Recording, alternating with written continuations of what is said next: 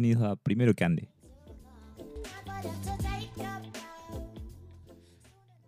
Y bueno, llegó el primer capítulo. Un poco la idea de esto es em, contar lo que encuentro día a día, los problemas que voy solucionando o las cosas que voy aprendiendo y compartirlas. Así que se van a encontrar con diferentes cosas durante los 30 minutos o 40 del podcast. Bueno, ahora vamos a charlar un poco sobre Heroku, Heroku Schedule, Raytask y Dynos. Y una de las aplicaciones que hacía mucho, mucho que no, cambiamos el código, eh, empezó a disparar un error. el error me llegaba por Slack, viernes a la noche, como siempre. Eh, disparaba un error. Eh, me llegaba por Slack y el error decía Signal Exception Sig Term. Nada más. Ni idea. Es la primera vez que veía algo así, o por lo menos que me acuerde. ¿Qué es esto? ¿Qué es esto? Lo vemos el lunes. Así que bueno, pasé todo el fin de semana boludeando hasta el lunes. El lunes eh, retomo el error ese, miro de qué se trataba y el error ocurrió en una break task. Entonces dije, listo, abro la break task y mirando el código veo que bueno, lo que hacía era conectarse a, a una base de datos externa, una base de datos de Microsoft. Hmm, acá está el problema. Se conectaba a una base de datos de Microsoft y sincronizaba la información. Traía información nueva y, ponía información nueva en, en, nuestra base de datos. Para hacer esa conexión estaba usando una gema. Entonces decidí buscar la gema y ver si, si Signal Exception era algunas de las excepciones que la, que la gema larga. Pero no, es otra cosa el problema. Eh, además hice un par de pruebas, me intenté conectar yo por, localmente, todo funciona bien, haciendo conexión por la consola funciona bien, todo funciona bien, bárbaro. Entonces se me ocurrió mover el, problema a, memoria. Capaz que, digo, esto explota en memoria y Heroku, para salvarse, reinicia o hace algo. Así que puse a profellar un poco el tema de memoria y en memoria tan mal no estaba. A todo esto ya me había quedado sin opciones. Así que bueno, me fui a leer. Eh, fui a googlear un poco Zicter, Heroku y bueno, me encuentro con que eh, cuando los dinos crashean, ¿sí? Heroku para terminar de manera elegante los procesos dentro del dino, lo que hace es envía una señal de, determinación, el SIGTER, y eso le da una ventana de 30 segundos a los procesos dentro del Dino para que se cierre. Y eso que estaba pasando. El, manager de Dinos de, Heroku detectaba que algo mal andaba en, uno de los procesos que el Dino estaba corriendo y enviaba la señal de, de terminación, como un kill menos 9, por ejemplo, en Linux lo mismo, pero en, en el mundo de los Dino de Heroku. Entonces mi misión pasó a ser ¿por qué? ¿Por qué, estoy, por qué el Dino Manager está matando mi, mi proceso? Sin memoria no. Memoria consumía, pero no, tanto. No era una locura. Eh, la conexión no andaba bien. La gema que hacía la conexión o traía la información parecía estar bien no tenía una pista. Bueno, lo que me faltaba mirar era el que ejecutaba las tareas, Heroku Scheduler. Entonces, moví mi, búsqueda del problema ahí. Para el que no conoce Heroku Scheduler, es un add-on que te da Heroku, es gratis, eh, de hecho no tiene otra versión, es una sola, una sola versión que es gratuita. Eh, y lo que hace lo que hace esto es simula un Chrome, un Chrome Shop de Linux, por ejemplo, bastante limitado porque te da tres opciones para hacer el, el schedule del shop, que es cada 10 minutos, cada, cada hora o una vez al día. Esas son las tres opciones que te da. Pero bueno, sirve totalmente para, para correr tareas. De hecho, eso es lo que estaban usando. Había una, había una configuración cada 10 minutos de esta rate task que fallaba. Y mm, el funcionamiento que tiene el, el addon es cuando se tiene que ejecutar la tarea, crea un nuevo dyno que se llama one-off dyno, porque se crea el dyno, se ejecuta la tarea y si todo salió bien, eh, se mata el dyno. Y Heroku te, te carga con el costo de, tiempo que vos ejecutaste la tarea y depende del tipo de dyno que elegiste. El, el dyno size que ellos le llaman. Tenés los gratuitos y tenés los pagos, dependiendo la el qué tan jodida va a ser la tarea, qué tanto poder vas a necesitar, vas a tener que elegir en base a eso. Pero bueno, eso es lo que, lo que sabía yo, que teníamos esta rate tag, se ejecutaba cada 10 minutos eh, a través de Heroku Scheduler. Y era una, sincronización, era una sincronización con una base de datos. Y acá donde era medio raro porque no encolaba un job para que lo ejecute Sidekick o Rescue o cualquier otra eh, cualquier otro software de backend. Eh, sino que simplemente la, task hacía todo el proceso. Y este era uno de los problemas que finalmente tuvimos, porque había dos problemas acá. Tres. El código del Ray Task que tenía un, no un error, pero bueno, una mala decisión. Y eso llevaba a los otros dos problemas, que eran básicamente Heroku Scheduler de Addons está hecho para correr tareas chiquitas. Chiquitas quiere decir entre 1 a 5 minutos. Si vos tenés un proceso que es pesado, toma tiempo, lo ideal es usar un, un backend software. Usar un.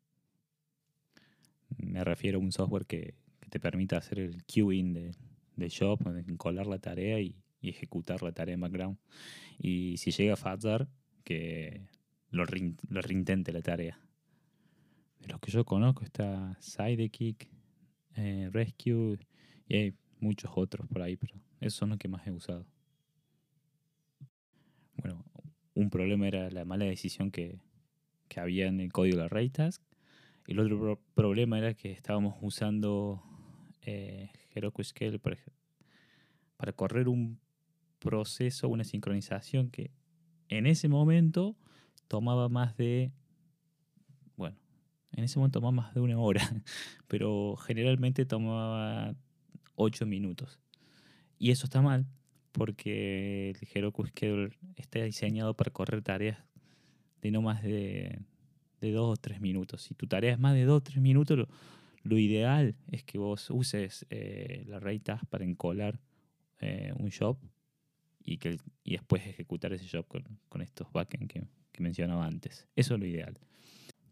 Y el tercer problema, que es una derivada de los dos problemas anteriores, eh, el tercer problema era el que me generaba la time.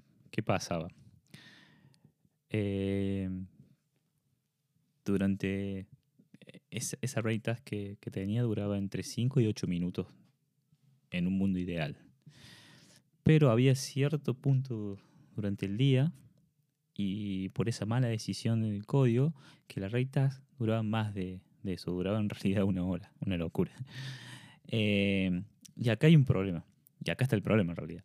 Eh, porque la documentación del Heroku Scheduler dice, si vos tenés una array task que, que corre de manera recurrente cada 10 minutos, tu array task no puede durar más de 10 minutos.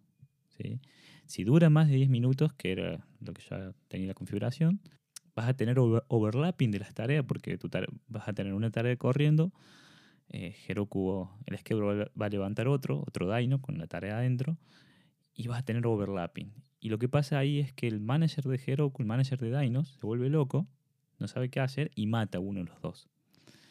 Eh, la forma de matarlo es justamente mandando la, señal de terminación, la signal term, en mi caso, al más viejo de los, de los Dynos. Ya estaba contento porque había descubierto cómo se generaba o el proceso para generar el, assignment que estaba recibiendo en Slack. Pero también tenía una pregunta en la cabeza que era ¿por qué se eligió escribir una sincronización con una base de datos eh, directamente en array task y no encolar un proceso, no, no usar la array task para encolar un proceso como yo lo haría normalmente. Entonces me puse a googlear a ver qué, ventaja podía llegar a tener eso. Y encontré algo bastante particular. Eh, que una de, de las ventajas que podés tener es ahorrar plata. ¿Por qué? Eh, porque si vos, bueno, ahora la verdad que no sé, pero hace unos años atrás, si vos eh, levantabas tu aplicación, que lo podías hacer de manera gratuita en Heroku, pero si ya ponías un Dino para correr los procesos de background, tenías que pagar un Dino más. Y eso costaba 9 dólares. Pero, y acá venía lo interesante, si vos usabas Heroku Scheduler, que era gratis en su momento y ahora es totalmente gratuito, eh, Heroku, Scheduler lo que hace es crear un Dino, un Dino, un Dino one-off, que es el nombre, ejecutar la array task y después mata el Dino. Y es gratis. ¿sí? Entonces vos de alguna forma podrías tener como tareas recurrentes eh, gratis. Era, es lo único que encontré como ventaja. ¿sí? Pero tampoco aplicaba a mi, a mi caso. También en la búsqueda de solución para este problema eh, encontré otro scheduler que fue creado hace poquito. lo voy a dejar en la descripción después. Pero está bastante bueno porque es mucho más avanzada la configuración que puedes hacer para, encolar. Tenés ya propiamente la cron notation eh, y puedes crear jobs cuando se te cante. Que a diferencia del, del Heroku Schedule que viene por defecto, es que es bastante limitado, este tabarro. Tiene una versión gratuita que te permite ejecutar creo que 100, 100 jobs por mes y después se resetea o algo así, pero bueno, para salir del, del paso está bárbaro.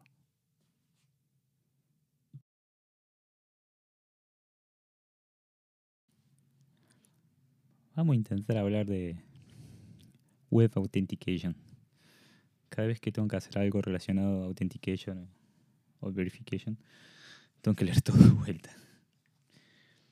Quiero charlar sobre una charla que vi de, Google en Black Hat. La charla creo que se llamaba Web Authentication 101. Sería Web Authentication para beginners.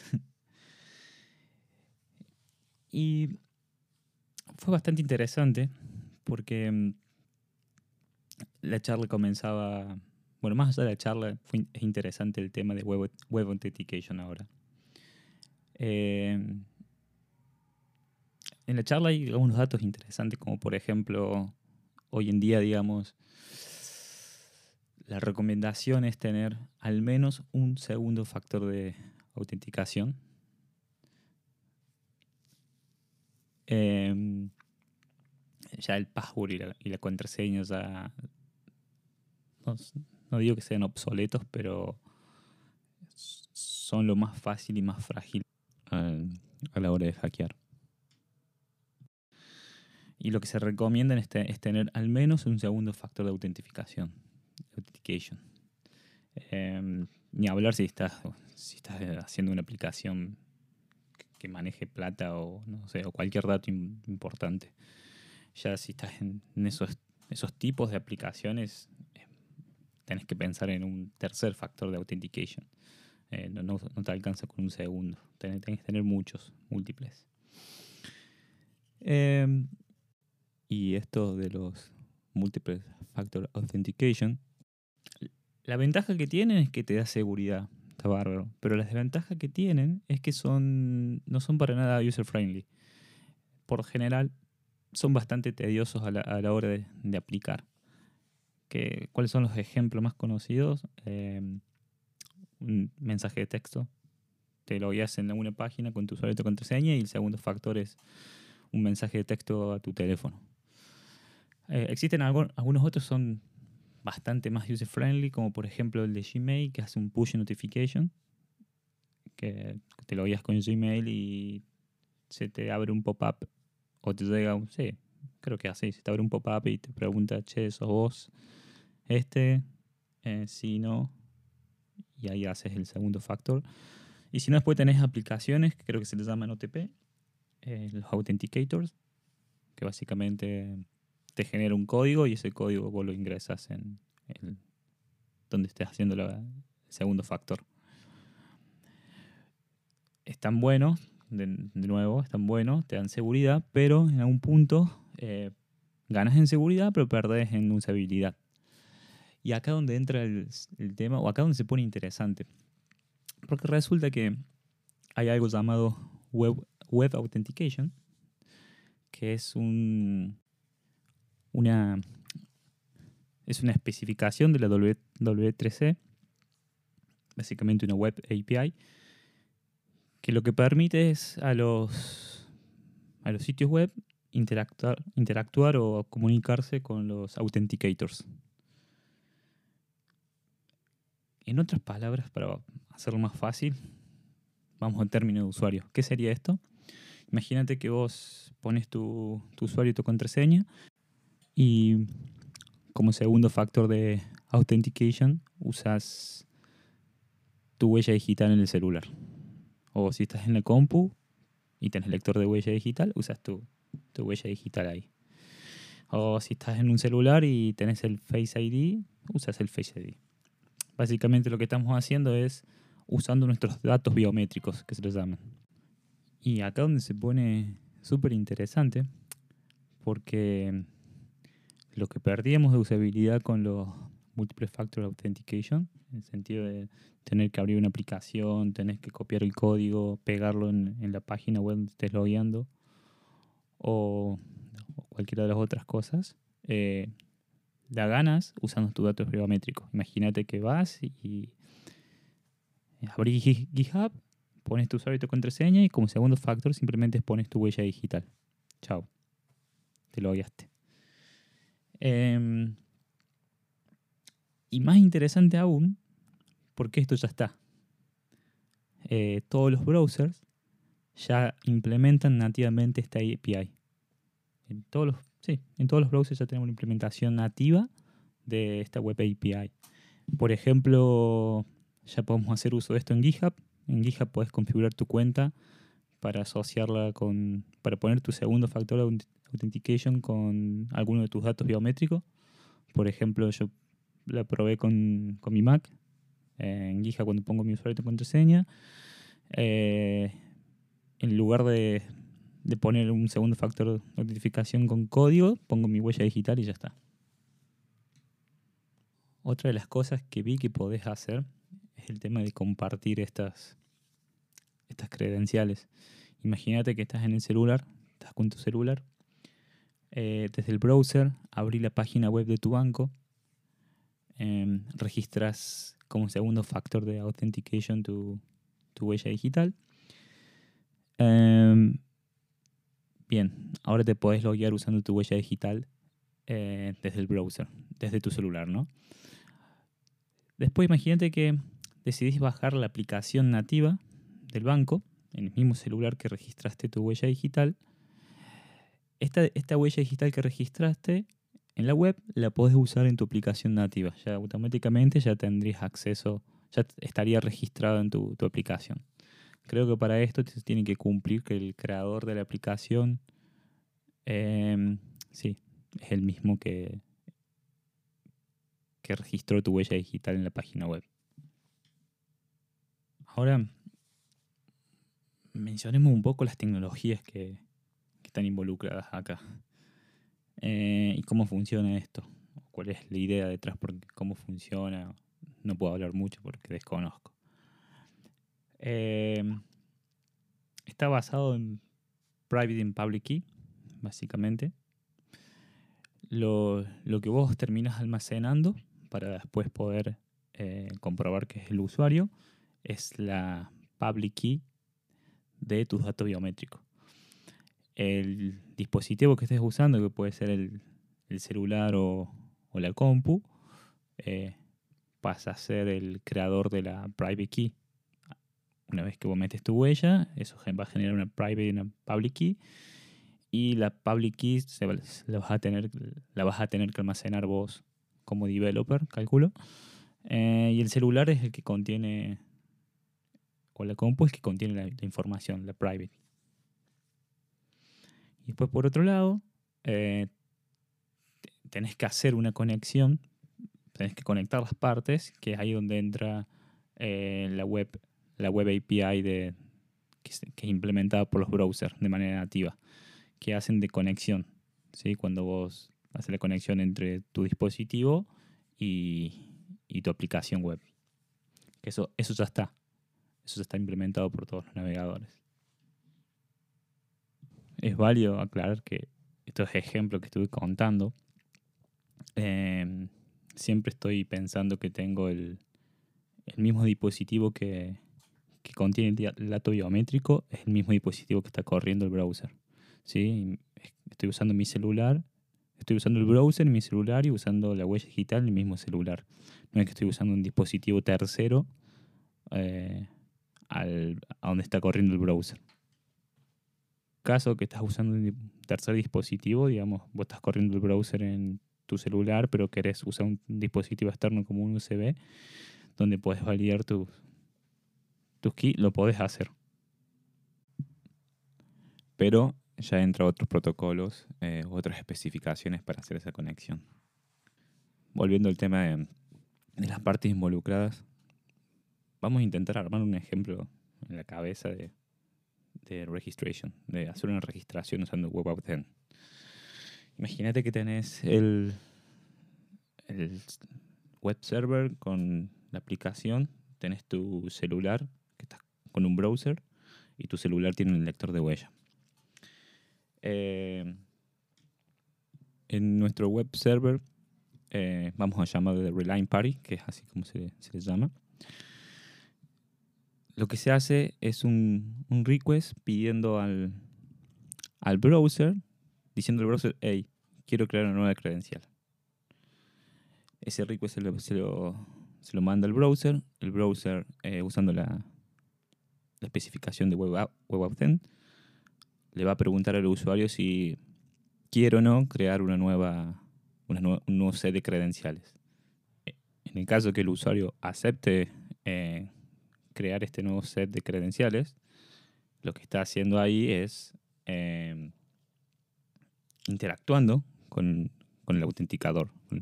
O sea, está, va a poner su huella digital va a usar el, Authenticator para crear este, este, set de credenciales. Entonces va a aceptar, va a poner su huella digital y en ese momento el Authenticator va a crear un set de Public and Private Key eh, donde va a guardar toda esta información que el, que Party me, pidió. Este nuevo, este, esta nueva credencial, eh, el Authenticator se, la pasa al browser, ¿sí? y el browser va, de alguna forma u otra se la tiene que pasar a, nuestro, a nuestro servidor, porque nosotros los vamos a tener que almacenar. La forma de manejar información es un JSON eh, codificado en base 64. Una vez que vos con el browser tenés eh, las credenciales que te la dio tu, Authenticator, lo que tenés que hacer es mandársela al, server, a tu web server. Y ahí en el web server lo que vas a tener que hacer es eh, haces unos chequeos de que todo esté bien. Y si todo está bien, el siguiente paso, la siguiente responsabilidad que tenés es almacenar esto. Almacenar que almacenar la, la public key que, que, fue con la que fue la que generó el authenticator y la credencial, la credencial en sí. Que esto viene en el payload del, del request desde el browser. Y la private key está guardada en algún lugar del Authenticator. Vas a saber dónde. Con esto finalizamos la ceremonia de, registración. Creamos una nueva credencial usando el dispositivo biométrico y nuestro web server ya tiene eh, en su poder la credencial. Y ahora lo que podemos hacer, una vez que tenemos la, hicimos la registración, vamos a hacer el login, el login flow que básicamente login flow es chequear que tanto yo como web server y el authenticator fuimos los creadores de, esta credential. Para el usuario el proceso es eh, similar a la registración, porque volvemos al ejemplo, estamos en el celular, se nos va a abrir pop-up para poner nuestra huella digital y con eso ya está. Y del lado del server va a recibir de vuelta la, la, public key con, las credenciales y lo que, lo que, el server va a tener que hacer es eh, chequear que sea, sea todo lo mismo que antes. Bastante criollo explica. Pero bueno, esta es la introducción básica que, que puedo entender sobre Web, WebAuth, WebAuth Ahora, interesante. Eh, hay trabajo que hacer del lado del servidor y es ahí donde quiero enfocarme un poquito, porque es así como me enteré de, esto. escuché en un podcast eh, dos chicos de, Uruguay que hicieron una gema que se encargan de hacer la, parte del web server que, que conté antes, el Relying Party, eh, en Ruby. Y básicamente tenemos, tenemos todas las herramientas si queremos nosotros eh, agregar el segundo factor de authentication usando WebAuthn. Tenemos todas las tecnologías dadas. Eh, la gema que va a ser del Relying Party, que nos va a hacer el tema de, de crear, el, de, crear todo el pedido de, de las credentials. WebAuthn, que ya está implementado por por los browsers de manera nativa y lo único que vas a tener que escribir código que, que mande un request y, nada más. Es mover información. es lo único que, vas a tener que escribir eh, en el lado del cliente. En el lado backend, usar la gema, que es bastante sencilla. Estuve haciendo un ejemplo. De hecho, el README de la gema tiene, te explica todas las partes de esto, cómo funciona, te da algunos ejemplos. Y los chicos pusieron un ejemplo de una aplicación en Ruby on Rails eh, que estaba re fácil de seguir, re fácil de entender. Eh, lo que estuve haciendo fue, me creé una aplicación en Rails de cero y fui copiando fui copiando y entendiendo cómo, cómo funciona todo esto. Está buenísimo, está buenísimo para jugar y, estoy seguro que la próxima vez que tenga que hacer una, aplicación con, con login, eh, lo voy a usar. Aparte, súper práctico, súper práctico para el usuario. Vamos a hablar del futuro. El otro día estaba mirando la conferencia Noruco, que si no me equivoco es eh, Eruco, la Europa RubyConf, que le llamaron Noruco ahora, le hicieron online y gratis. Y mm, la primera charla de todas fue Mats anunciando Ruby 3. Y mm, de todas las cosas que anunció, hay una que realmente, realmente me gusta. Y me parece que muchos, a muchos les va a gustar esta funcionalidad, que viene del mundo de la programación funcional, que es el pattern machine. Recuerdo que en la universidad en programación funcional la materia tenía tuvimos que aprender Haskell. Y lo que recuerdo de Haskell es el, pattern matching. Eh, era muy loco en ese momento eh, poder escribir patrones y eso, y si ese patrón macheaba con lo que tengas del otro lado, que es una estructura de datos, eh, ejecutabas alguna acción. y, y creo que así explicaría lo que es pattern matching.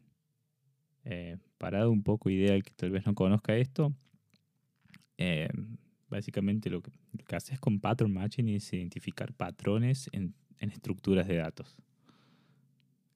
Por ejemplo, si tenés una lista de, de, enteros y vos querés buscar, bueno, todos los números que cumplen con el patrón de SPAR.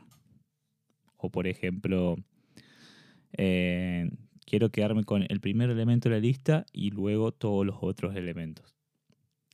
Cualquier patrón que vos puedas escribir o quieras eh, identificar dentro de una estructura de datos, eh, y luego aplicar alguna acción o lo que, si encontró algo o no, eso creo que sería el, el pattern matching. Volviendo al tema de Ruby 3 y que va a incluir pattern matching, eh, esta feature ya está disponible para probar. De hecho, hace un tiempo que está. Fue, fue liberada en Ruby 2.7 en 2019, creo que en diciembre también, sí, el 25 de diciembre de 2019, eh, se liberó una versión experimental de pattern matching. ¿Por qué hicieron una versión experimental? Porque en ese momento no, no tenían mucha información del lado, del, lado de los programadores. Lo, que querían hacer en ellos, era liberar eh, esa versión experimental con el fin de colectar información. Colectar información en, en bases eh, use case, eh, qué, parecía la sintaxis, cómo lo usaríamos, dónde lo usaríamos, qué problemas le encontramos. Lo que estaban buscando era colectar información para, mejorarlo. Eh, recuerdo cuando lo presentaron, mencionaron, eso, mencionaron que querían colectar información y que la especificación no estaba cerrada, estaba abierta a cambios que iban a estar basados a lo que se colectaba. Eh, no sé el estado ahora de, de la especificación, si está ya fue cerrada o no, pero bueno, lo que sabemos hoy en día es que a fin de año pattern matching va a ser un efecto de Ruby 3. Si alguno quiere probar esta nueva feature, pueden ir, bueno, voy a dejar un link a la, a la release de Ruby 2.7. Cuando abren la, el blog del Ruido 7 van a ver que hay un ejemplo chiquito de pattern matching y lo primero que van a notar es que hay una nueva sintaxis. Em, lo que hacen es extender la sintaxis del case agregando una nueva keyword que es in. Y van a ver un ejemplo ahí con un JSON. Al case le dan un JSON y arman un patrón para matchar adentro de ese JSON. Creo que, que lo, vamos a usar mucho para eso. Vamos a reducir mucho el código, vamos a reducir esos códigos con muchos if dando vuelta. Tenés un if o un case con muchas muchas expresiones, lo vamos a reducir usando el pattern matching. Y está bueno porque vos podés escribir tu código más expresivo, decís, che, si en este JSON eh, contiene este patrón o este sub-JSON, imagínense, hace esto. Si contiene este otro patrón, hace esta cosa. Va a quedar mucho más expresivo. Y sobre qué podemos aplicar este pattern matching. Em, sobre cualquier literal. Em, pero también podemos aplicarlo eh, sobre algunas estructuras, sobre arreglos y hashes. Y además de eso, eh, podemos extender cualquier clase que, nosotros creemos para que soporte pattern matching, siempre que definamos dos métodos que se van a usar para hacer el pattern matching. Em, estos métodos son deconstruct y deconstruct Deconstruct es un método que tiene que retornar un array, es una obligación, y ThisConstruct keys te tiene que retornar un hash. Mientras vos defines esos dos métodos o alguno de esos dos en tu clase, luego vas a poder hacer uso del pattern matching en, tu objeto. Me refiero, una vez que vos tengas una instancia de, tu clase, vas a poder aplicar el pattern matching. Em, también he escuchado, eh, porque muchas de las cosas que relacionadas a pattern matching, eh, tengo entendido que se hicieron migrando a Elixir. Eh, y también tengo comentarios de gente que, está en el mundo de Elixir y el mundo de Ruby eh, y probaron pattern matching en Ruby, no están muy contentos. No están muy contentos porque no es parecido. Tiene algunas diferencias. Por, por ejemplo, para usar pattern matching en Ruby tenés que usarlo en, un, una sentencia case. ¿sí? Digamos que eso ya es distinto a lo que estaríamos acostumbrados, eh, ya sea en programación funcional o en Elixir en sí. Y ya por el solo hecho de usar el case, ya tenés tres líneas de códigos para, hacer un pattern matching. Y hay un inline pattern matching, bueno, eso podría resolver el problema. Pero más allá de eso, inevitablemente haces uso del case.